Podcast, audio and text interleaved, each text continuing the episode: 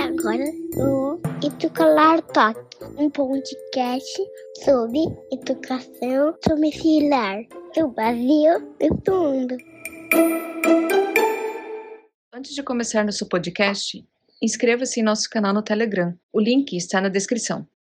Então, pessoal, eu resolvi fazer uma live agora para a gente falar sobre os desafios de começar a educar em casa.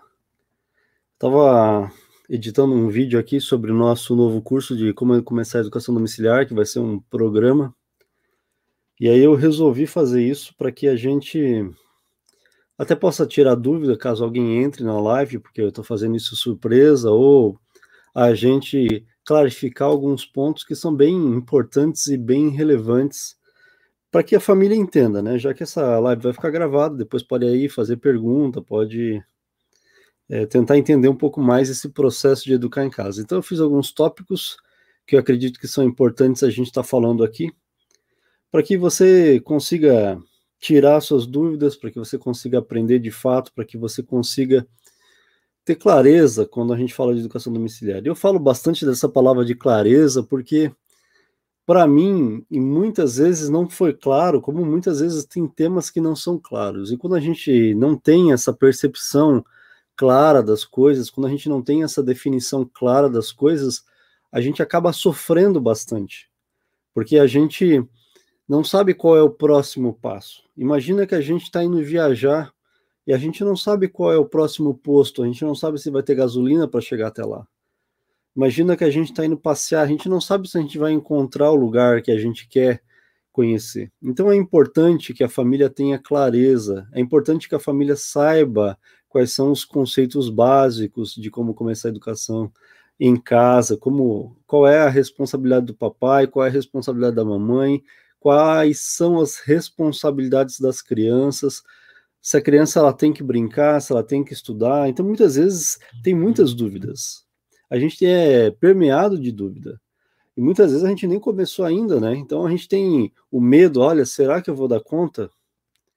Será que eu vou saber aplicar uma aula? Será que eu vou saber montar uma aula? São dúvidas. E a gente não pode negligenciar essas dúvidas. A gente tem que encarar o problema e tentar responder elas, né? responder esses problemas, responder aí para ver se a gente consegue ter claro, né? Se a gente consegue não tentar burlar o sistema e falar, poxa, ah, isso não é importante para mim, então eu vou simplesmente deixar. Então eu queria hoje falar sobre essas situações. A primeira situação que eu acho que a grande maioria das famílias passa, se não todas, é o medo. Mas o medo, normalmente, ele tem uma origem. Qual é a grande questão nessa origem do medo? É o eu não saber o dia de amanhã. Eu não saber qual é o próximo passo, eu não ter clareza desse passo. Quando eu não tenho clareza desse passo, quando eu não sei como que vai funcionar, eu tenho medo. Eu não sei se eu sou capaz, eu não sei que material vou usar, eu não sei se meu filho vai gostar da minha aula, eu não sei se eu vou conseguir fazer ele ficar quietinho durante um, um momento de estudo. Eu não sei se eu vou ter condições de aplicar uma matéria que eu tive dificuldades quando eu estudava. Eu não sei. Tudo isso são dúvidas. E quando nós temos dúvida e quando a gente tem incerteza, a gente tem medo. Todo mundo passa por uma situação dessa. Se você não passou, você provavelmente está nesse estágio, nessa transição, né? Eu tenho medo. Então, o medo é uma das incertezas que a gente tem, é um dos desafios que a gente tem. E como que a gente faz para transpor esse medo? Como que a gente faz para que a gente consiga de fato entender, poxa, eu vou educar em casa? A gente precisa ter essa consciência de quais são esses passos, porque esses passos vão fazer com que, conforme a gente vai conhecendo, a gente vai perdendo o medo conforme a gente vai lendo, vai, ser orient, vai sendo orientado, vai participando de uma comunidade, o medo vai sumindo. Por que, que ele vai sumindo? Porque a gente começa a realmente entender. Eu queria dar um exemplo para quem já aprendeu a dirigir. Eu acho que essa analogia ela pode ajudar bastante. Quem não aprendeu, talvez pense na bicicleta, pense em algo que você teve que aprender. Mas antes de você começar de fato a aprender a andar, você teve medo. Então imagina quando você começou a fazer a carteira de motorista, você não sabia que você tinha que trocar marcha, não sabia que tinha que ligar o pisca, não sabia muitas vezes subir uma ladeira, não sabia que ao entrar no carro tem que colocar o cinto de segurança para a tua própria segurança. Você não sabia que quando você está dirigindo você tem que prestar atenção no movimento, no trânsito, tem que prestar atenção na conversa, muitas vezes dentro do carro, tem que trocar marcha, tem que virar, tem que frear, tem que apertar a embreagem. Então, assim, são vários movimentos, muitas vezes feitas de forma síncrona, feitas ao mesmo tempo que você precisava fazer. Acontece que quando a gente não sabe fazer, quando a gente não tem experiência para fazer isso, como que funciona?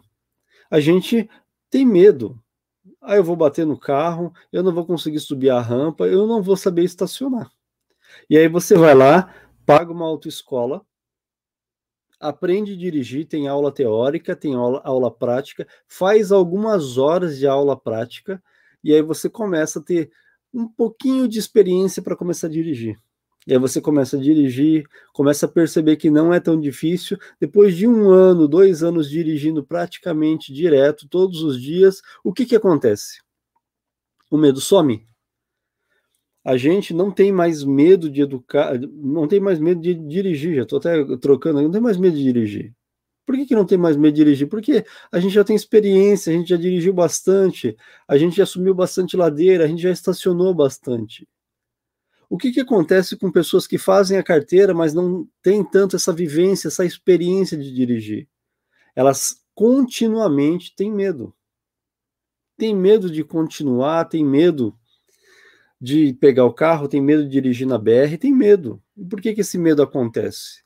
Ele acontece pela falta de experiência, por ainda não ter transposto aquele período da nossa vida que a gente precisa passar para que aquilo fique no automático. Essa é a resposta. Fica no automático. Poxa, eu estou dirigindo, estou trocando a marcha, apertando a embreagem, olhando para frente, conversando com a esposa do lado, e tá, o negócio está fluindo. Então, a gente tem que entender que esse processo, esse desafio de transpor o medo, ele só vai acontecer quando a gente realmente mergulha de cabeça e começa a aprender. A gente começa de fato fazer com que a educação domiciliar aconteça na nossa casa aí sim a gente vai perceber que as coisas começam a ficar mais fáceis. Então, o primeiro desafio que a gente tem é transpor o medo. O primeiro desafio que a gente tem é conseguir entender quais são essas etapas que a gente tem que passar para que a educação domiciliar aconteça de fato. Então, é algo que a gente tem que entender quais são esses passos. O medo, com certeza, é um dos primeiros.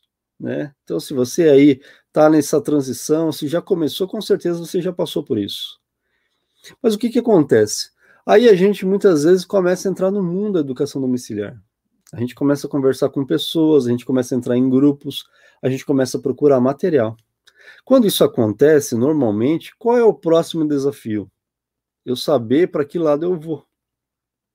Eu saber que eu tenho condições de pegar um material pronto e eu tenho condições de pegar um material e eu, eu pegar uma linha e eu começar a montar material. Eu tenho que saber que eu tenho que ter uma organização na minha casa ou eu posso tentar fazer as coisas de forma desorganizada. O próximo passo que a gente tem que dar é ter essa visão, ter essa consciência. Qual que é o desafio? Ter essa clareza, ter a clareza de qual é o passo seguinte, ter a clareza de saber, poxa, eu tenho 10 grupos participar, qual eu vou participar? Eu tenho 10 opções de material para usar, qual eu vou usar? Eu tenho 10 projetos para seguir, qual eu vou seguir? E aí eu quero falar nem tanto dos desafios em si, mas de alguns problemas que eu vejo que acontece. Afinal de contas, a gente já está alguns anos aí, né? Nesses alguns anos, já conversei com centenas de famílias, já acompanhei centenas de famílias, desde famílias que não tiveram problema nenhum a famílias que tiveram processos judiciais correndo. Então a gente vai adquirindo experiência pelo simples fato de conversar com muita gente. E eu também sou pai, eu também tenho filho. E assim, é uma vivência que a gente vai adquirindo muita experiência, muita experiência. É, eu tenho a felicidade de poder realmente trabalhar com algo que eu gosto. Então, eu queria dividir um pouquinho com vocês dessa questão, porque muitas vezes aparecem desafios na nossa vida que a gente mesmo está plantando e a gente não percebe.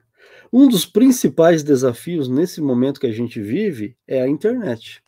Apesar de você estar tá assistindo essa live, apesar de você estar tá tendo a oportunidade de entender um pouco mais dos desafios de começar a educação domiciliar, a internet que está levando essa, está fazendo essa conexão entre a gente, você está tendo a oportunidade de ver isso, ela pode se tornar um grande problema. Tudo que a gente não souber lidar pode se tornar um problema, e a internet é um deles. O que, que acontece em muitos casos? Muitos casos. Eu já conversei com muita gente sobre isso.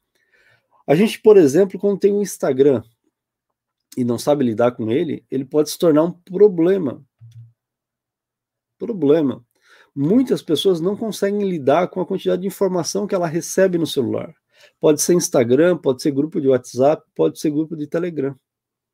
Quando a gente está falando dessa dificuldade, muitas vezes a gente está falando de uma dificuldade de tempo, uma dificuldade de organização, uma dificuldade de elencar prioridade. Muitas vezes a mamãe fala: Mas eu não tenho tempo para isso, eu não tenho tempo para aquilo, eu não consigo estudar, eu não consigo fazer as minhas coisas, eu não consigo cuidar da casa, eu não estou conseguindo fazer a comida para as crianças, para o marido, eu não tenho tempo para sair, eu não tenho tempo para mim. E muitas vezes a mamãe, o papai, independente de quem seja, perde de parar e se autoavaliar. Poxa, o que está acontecendo, né? O que está acontecendo comigo?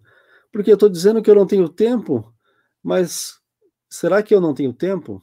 E aí nós temos um artigo, até depois que terminar essa live, eu queria te convidar a ler esse artigo que nós temos no blog da Educalar, que fala sobre a gente fazer um gerenciamento, acho que é do Richard, Richard Baxter, sobre a gente ter uh, um aproveitamento do tempo de forma diligente, cuidadosa, da gente realmente entender que o nosso tempo ele precisa ser escolhido. O que, que eu vou fazer de fato? Eu não digo para a gente sim, se alienar, falar, poxa, eu não quero mais seguir é, ninguém, eu vou deletar minha conta do Instagram, eu não vou mais fazer nada, não vou mais seguir ninguém, não vou ver vídeo, não estou dizendo isso. Mas vamos fazer de forma diligente. Se você quer ficar meia hora por dia no Instagram, então escolha. Então vou ficar meia hora no final da noite todo dia. Eu não preciso ficar o dia inteiro no Instagram. Eu não preciso ficar toda hora é, procurando. Olha, o é, que, que eu vou ver agora? Vou ver a vida de quem? Olha, uma novidade aqui de tal empresa. Olha, vamos ver se a Educalar publicou novamente. Não precisa.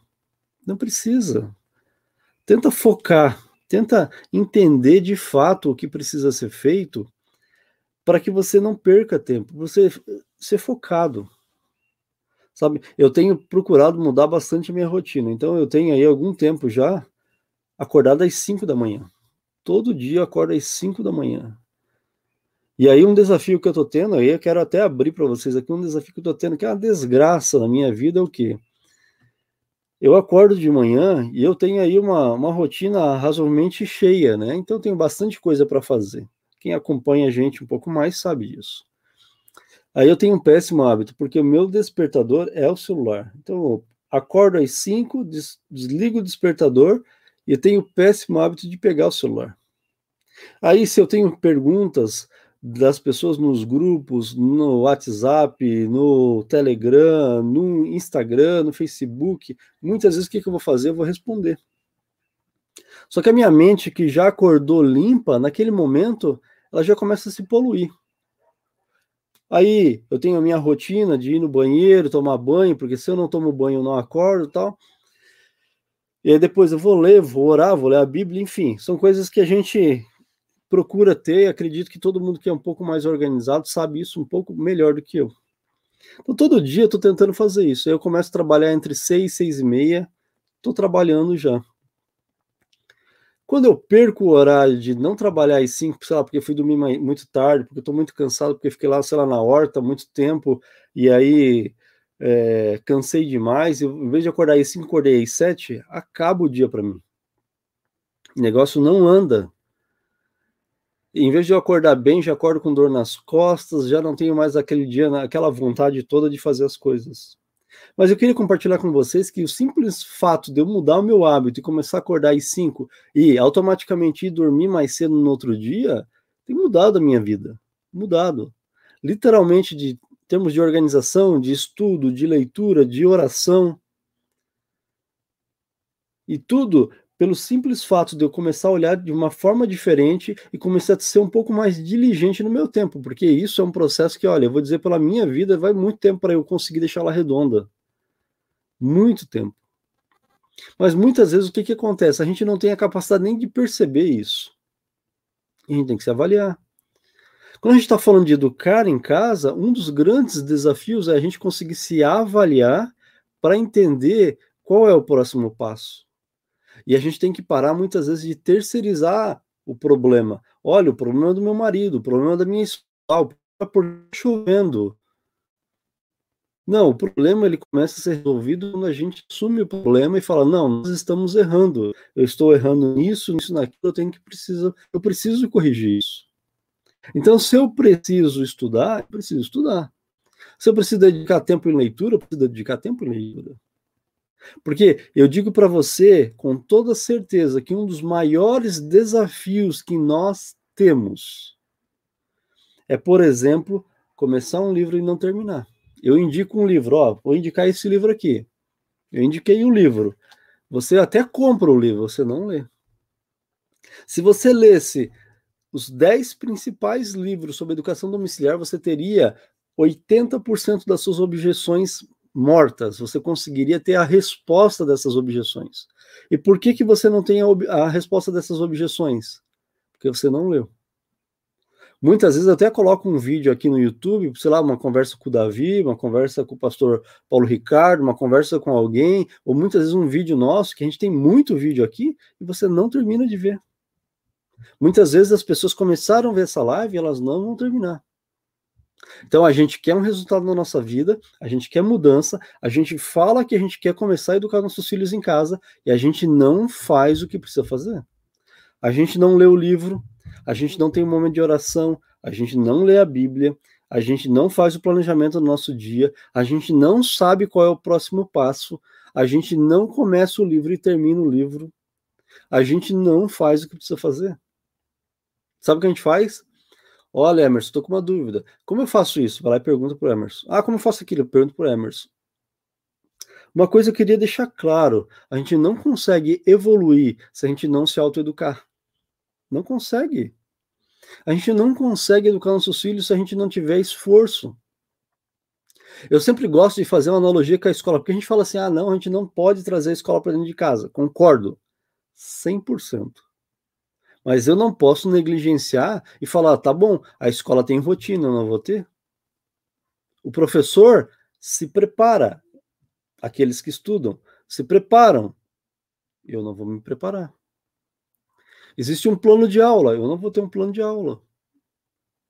Sabe? Então, assim, uma das coisas, até um outro artigo que eu quero sugerir que você leia lá no nosso blog, é um artigo que a Camila escreveu recentemente sobre a importância da comunidade sabe? Se você está dentro de uma comunidade, as pessoas se ajudam, se puxam.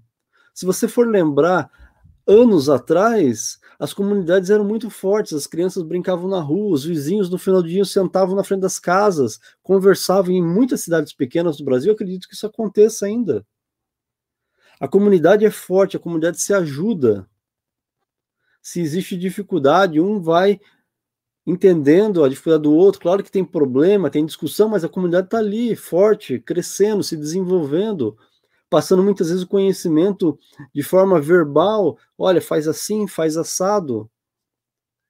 E a gente tem que entender que a, a, as cidades estão crescendo, a gente está se desenvolvendo, mas assim, a gente precisa das comunidades. E existem famílias, por exemplo, que começam a educar em casa, que o único meio de, de ter acesso a uma comunidade é online. Então, leia o artigo que a Camila escreveu, muito interessante.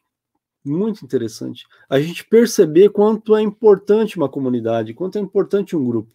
Agora, lembra do exemplo que eu dei do Instagram? Que ele pode ser um veneno na sua família? A comunidade também. Tem pessoas que participam de 20 grupos de WhatsApp. Mamãe me mandou um áudio ontem. Até coincidência, não, nem, nem tinha pensado, mas assim, mandou um áudio. Emerson, participo de muitos grupos, tá? Então eu vou te falar que eu não vou comentar muito aqui no grupo da, da Educalar. Só falei ok. Porque eu tenho um vídeo no canal do YouTube falando sobre isso. Sim, pessoal, se a gente não tem o discernimento de participar de grupos que realmente são relevantes, se a gente não tem o discernimento de ler aquilo que de fato é importante, se a gente não tem o discernimento de fazer aquilo que realmente a gente tem que fazer, a gente tem que repensar se a gente quer educar em casa. Quer participar de tudo? Não tem como. Você tem 24 horas, eu tenho 24 horas, todo mundo tem 24 horas. Então, um outro desafio é a gente ter uma consciência que muitas vezes a gente vai ter que dizer não, mas não é dizer não para a esposa, para o filho, para o marido, não, é dizer não para a gente. Eu não tenho condições. Eu falo por mim, eu participar de vários, eu participar de vários grupos de WhatsApp, vários, sobre educação domiciliar. Em um dado momento, sei lá, dois meses atrás, três, não lembro, saí de todos, só fiquei nos grupos do Educalar. Eu não tinha mais condição de acompanhar. Não estava mais fazendo bem para mim. Acabou, saí. E você pode pensar assim, ah, mas para ti era importante estar lá, sei lá, saber o que está acontecendo. Não, não é importante. A gente continua e graças a Deus até melhor agora. Então a gente tem que ter o discernimento para saber dizer não para a gente. É um outro grande desafio. Muitas vezes a gente percebe, a gente aparece que a gente acha que é o seguinte, ah, quanto mais grupo, mais material, mais não, não, é menos, quanto menos melhor, não mais. Quanto menos melhor. É um outro grande desafio que a gente tem. Como que a gente transpõe esse desafio? Dizendo não para gente. Não tem que dizer não para a esposa, não, é para gente. Quando a gente tem um projeto sério, que sabe o que está fazendo, que está na liderança, segue ele. Não precisa seguir do calar. Tem o Joãozinho da Silva, da, educação domiciliar, segue Joãozinho da Silva. O Joãozinho da Silva está se esforçando, está correndo atrás, está te entregando, está te ajudando, fica com ele. Não fica na Educalar, na ABCD, não. Isso pode ser um problema você pegou um livro, sei lá, vou indicar até um livro aqui que não estava programado. Esse livro aqui é um livro, olha só. Esse livro aqui, pequeno, pequeno. Esse livro aqui tem, sei lá, 60 páginas. Fácil de ler. Olha só, Educação Clássica e Educação Domiciliar. Muito bom, pequenininho. Comece a ler. Esse, inclusive, é um dos livros que eu indico no nosso novo curso de como começar a educação domiciliar. Então, assim, comece a ler. Eu indico muito aquele livro, é, A Mente Bem Treinada, Como Ler Livros, o livro do Educação por Princípios, os Fundamentos do Currículo Escolar, lá do Paul Gelli. Muita gente comprou e continua perguntando a mesma coisa. Não leu? Então a gente pode muitas vezes pegar 10 livros, os 10 principais livros, sei lá, que eu considero importante ler no estágio inicial, porque a gente tem que ler muita coisa. Estágio inicial, compra e lê. Muitas vezes o pessoal vem aqui no nosso canal do YouTube, até eu falei lá no Instagram outro dia que eu ia ia responder alguns comentários do YouTube e ainda não comecei a fazer. Muitas vezes a gente coloca aqui um vídeo no YouTube e tal. Aí a pessoa vai lá e faz um comentário. E aí, só pelo comentário, eu vejo, pô, não sabe o que tá falando. Não sabe. Então a gente tem que perceber, nós que somos pais, que decidimos educar em casa. Não é só puxão de orelha, sabe? Muitas vezes o pessoal acha que eu quero só dar puxão de orelha. Não, eu quero estender a mão de fato e falar, poxa, vem, vem. Agora, quando eu falo vem, e eu estou estendendo a mão, eu não posso fazer o trajeto por você. Eu não posso caminhar com os seus pés. Eu não posso ir na sua casa e educar o seu filho. Eu não posso. O que eu posso fazer é te falar: abre o olho, toma vergonha na cara e começa a mudar. Eu falo isso para homem, falo isso para mulher, falo isso para o filho, falo isso para mim todo dia. Falo isso. A gente precisa entender qual é a nossa posição. Se eu quero mudar, eu preciso, preciso tomar vergonha na cara. Se eu quero educar o meu filho em casa, eu preciso. Sabe? Muitas vezes eu até acho que eu, sei lá, desmotivo a família, mas não é a ideia desmotivar, é motivar. Motivar. Mas eu tenho que entender o seguinte: quando eu mando para a escola, a professora tem uma diretora, tem uma coordenadora pedagógica, tem um gerente de ensino, tem uma secretaria estadual, sei lá, de ensino, onde sempre tem alguém lá batendo nas costas, vamos, dando prêmio, fazendo a família, a, a, os profissionais se motivarem para trabalhar. Quando a gente está falando de casa, não tem ninguém batendo na tua, nas tuas costas. Você precisa se automotivar. Você precisa entender qual é o objetivo.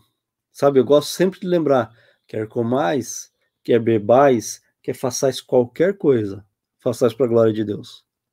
Então não tem ninguém te cobrando, mas tem a tua consciência sabendo que tu tem que fazer aquilo para glorificar Deus. Então, quando tu entende isso, tu vai fazer o teu melhor para o teu filho. A consequência é tu ter uma criança mais educada, a consequência é tu ter um filho com um nível intelectual um pouco melhor, a consciência tu saber que o teu filho, ele não vai simplesmente estudar para passar no vestibular, mas tu está preparando ele para a vida. A, a consequência disso é a gente ter uma família mais estruturada, a gente ter filhos mais próximos, é o filho de fato conhecer o pai, a mãe conhecer o filho, a família estar unida. É a gente saber que a gente está almoçando juntos, a gente está jantando juntos. É a gente de fato estar trabalhando na nossa família. Isso muitas vezes parece desmotivador, porque a gente vive numa cultura onde a gente precisa ser empurrado toda hora. Mas eu não quero ficar, é, sei lá, dando puxão de orelha, eu quero estender a mão. Mas o estender a mão, não posso de forma alguma querer andar os seus passos. Não tem como. Não tem como. Então, um dos grandes desafios nossos é realmente entender isso.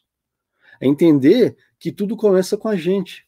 Tudo começa que a gente, a gente entendendo que a gente vai ter medo, mas que o trabalho duro, o esforço diário vai produzir mudança. Se a gente fala que a gente está disposto a realmente estudar, a realmente dedicar tempo, a gente de fato tem que dedicar tempo.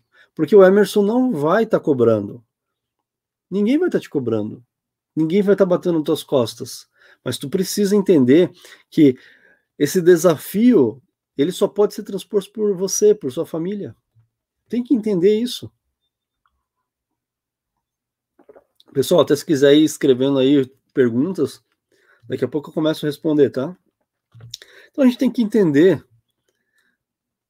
parar de falar e começar a fazer, sabe? Então é, é uma consciência que eu acho que a gente tem que ter a gente tem que começar assim refletir sobre isso, refletir mesmo, que muitas vezes a gente esquece que esses desafios muitas vezes acontecem por quê? Porque nós mesmos não estamos sabendo, a gente não sabe lidar com a situação.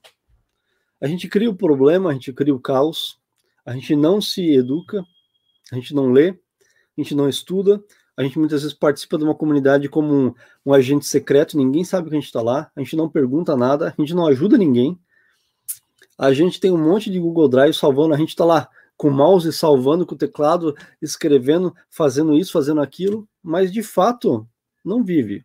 Não vive. É um problema.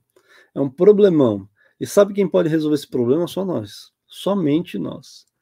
Então a gente tem esses desafios que a gente cria, a gente tem esses problemas que a gente cria. Qual é o seu animalzinho de estimação? Ah, eu gosto de desenvolver problemas. Probleminha, vem cá. É assim. É assim. Então, a gente tem que entender que a gente precisa ter uma mentalidade de mudança, a gente tem que ter atitudes de mudança, a gente precisa de fato, de fato, começar a fazer algo diferente para que as coisas mudem. Senão, não acontece. Tá bom? Pessoal, queria falar um pouco sobre esses desafios, queria muitas vezes dizer que a gente não só está dando puxão de orelha, mas eu gostaria que você se sentisse motivado, se motivasse lesse materiais que te ajudassem a se motivar. Né? O nosso blog, a gente tem procurado fazer isso, né, com as reflexões da, que a gente está traduzindo da Calcedônio, é, da André Schwartz. A gente tem procurado fazer isso nos nossos vídeos. Então, assim, se esforcem, se esforcem. Não tem como a gente ter um desenvolvimento intelectual, não tem como a gente evoluir como família educadora, como família em si, como sociedade, como comunidade, se a gente não se esforçar. Sabe o que é uma comunidade? É o Emerson, é você, é o seu marido, é sua esposa, são seus filhos, cada um fazendo a sua parte. Daí sabe o que acontece? A gente entra num grupo. E aí naquele grupo a gente começa a interagir. A comunidade é isso. A comunidade somos nós juntos com outras pessoas, todos um a um se esforçando para fazer diferente. Isso é a comunidade. A educação domiciliar vai acontecer de forma natural. E eu tenho certeza que cada família pode fazer um trabalho magnífico, muito melhor que o sistema educacional que nós temos. Muito melhor. Desde que se dedique. Sabe que é muitas vezes engraçado, pessoal? Eu fico pensando, né? A gente está disposto a trabalhar duro numa empresa. Duro. Para não ser demitido, para receber mais, para, sei lá, ter bônus e um monte de coisa. E a gente não está disposto a trabalhar duro para defender nossa família, para educar nossos filhos, para produzir frutos dentro do nosso lar. Sabe, é uma contradição do inferno, do inferno. Triste, sabe, uma tristeza, me dá uma tristeza pensar nisso. A gente quer mudança, mas a gente não muda. A gente quer educar, mas a gente não se educa. A gente quer, gosta de falar de livro, a gente não lê. A gente gosta de dizer que é cristão e não lê a Bíblia. A gente gosta de falar, eu sou cristão e não ora. É muito fácil. Então a gente vai começar a ver mudança na nossa casa, na nossa vida, na educação dos nossos filhos, na nossa comunidade da Educalar lá no Telegram, quando a gente de fato começa a fazer a diferença, sabe por quê? Eu faço a diferença aqui, você faz a diferença aí. Juntos a gente faz uma grande diferença grande diferença. Tá bom? Então, queria aí dar esse puxão de orelha, dar esse, essa palavra de motivação para que você entenda. E aí, se alguém quiser fazer, vou esperar um pouquinho ali. A Sara perguntou qual é o nome do artigo. Vou dar uma olhada aqui, Sara, já vou te dizer qual que é. Vou colocar aqui no chat o nome do artigo no blog. Instruções para usar seu tempo diário de forma sagrada. Esse artigo é bem legal, vale a pena dar uma, dar uma lida. Outro, outro artigo que eu coloquei ali, que é o artigo que a Camila escreveu outro dia. Deixa eu ver se eu acho ele aqui, aqui. Que eu acho também bem interessante vocês lerem, tá? Que é a questão da, da comunidade. Sara está perguntando Queria saber se vocês têm lido sobre crianças que precisam de profissões, profissionais específicos, como fono, psicopedagogo, porque eles precisam. Será que é possível termos sido manipulado a também para crianças novas criarmos novas doenças e dificuldade de aprendizagem? Olha, pergunta difícil, Sara. Pergunta difícil, eu não sei. Sinceramente, eu não sei. Eu acho que sim, existem problemas que a gente. Eu mesmo acredito que eu devo ter aquele déficit de atenção e hiperatividade.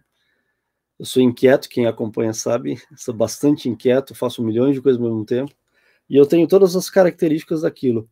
Agora, se isso é uma consequência de alimentação, de, eu não sei, não sei, sinceramente, eu não sei. Eu acho que pode ser, mas é difícil de afirmar, sabe, Sara? E o fato é que a gente tem que aprender a lidar com isso tem que aprender a lidar, tem que aprender como é, educar nossos filhos. E o fato de querer aprender a educar nossos filhos, a gente tem que entender muitas vezes desses distúrbios para conseguir ter uma educação proveitosa. Muitas vezes o que acontece, Sara, é que na escola não existe essa programação, né? Então, todo mundo é tratado igual. Então, crianças que têm essas dificuldades, que elas são legítimas, elas muitas vezes são negligenciadas. Então, a educação domiciliar é uma grande resposta para isso, porque a gente tem uma, é, uma educação individual, né? Então, é importante a gente entender. Inclusive, um pouco antes de entrar na live, estava falando com a Nilceia, que é uma mãe psicóloga, ela me perguntando se eu queria colocar alguns artigos sobre essas coisas na Educalar, eu falei que sim, tá? Eu acho que é importante a gente entender, e em vez de ficar procurando culpado, sei lá, até aprender a lidar e, e fazer a coisa acontecer dentro de casa, tá? Talvez outras pessoas aí possam ajudar um pouco mais, mais do que eu. Pessoal, acho que é isso. Raquel Ribeiro, essa inquietude pode ter a ver também com o temperamento. É, então, Raquel, esse, essa questão de temperamento, há, há controvérsias, tá? Há muita discussão sobre isso. E, enfim, quem sabe numa outra live eu traga alguém aí muito mais capacitado pra, do que eu para falar sobre isso, tá? Mas é, há muitas coisas aí que a gente precisaria falar sobre isso.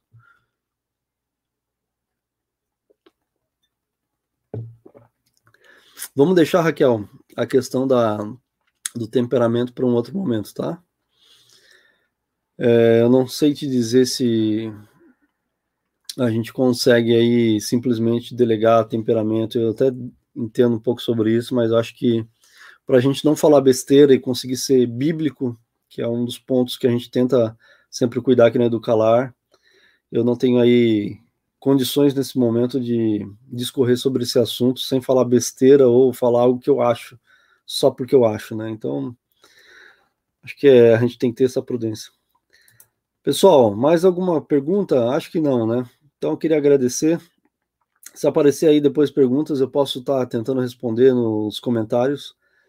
Obrigado aí por essa live surpresa. Tô tentando montar algumas coisas mais surpresas. Eu tava bem, bem afim mesmo de começar a gravar às seis da manhã, sabe? Que eu acho que é um horário mais. É, mais interessante. Porque, poxa, fico pensando, né? Se eu gravo às seis da manhã, o problema é que eu vou acordar o Eric e a Vanessa, né?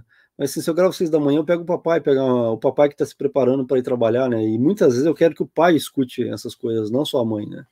Então fica, eu fico pensando, né? estou realmente afim, e é, quem tem acompanhado a comunidade do Calar lá no grupo Pago, sabe que eu já comentei isso uma ou duas vezes sobre essa questão de esse interesse de gravar é, seis da manhã, mas ainda não deu. Então, enquanto não dá, vamos gravando aí conforme dá. Eu comecei do Calar em 2017 ali com live, né? E faz tempo que a gente não faz live mesmo, né? A live tem essa questão da interação, né? Então, vamos tentar continuar, tá? Vamos tentar continuar. Quem sabe até com esse próximo tema aí, trazendo alguém, né, Raquel, falando sobre essa questão de temperamento, enfim. Acho que é bem interessante a gente fazer isso. A Sara falou que se sente acolhida com todo esse movimento que vocês estão fazendo, né, para ajudar. É, graças a Deus, né, Sara? Acho que a nossa equipe tem se esforçado bastante aí. Graças a Deus, aí são mais de 20 pessoas realmente trabalhando para fazer o seu melhor tá? Pessoal, muito obrigado, muito obrigado aí pela participação, todo mundo que participou. E fiquem de olho nos grupos que a gente vai avisando sobre nossas lives aí, surpresa, tá bom? Um abraço, fiquem com Deus e até mais. Você ouviu o podcast da Tocalar. Muito obrigada. Tchau, tchau.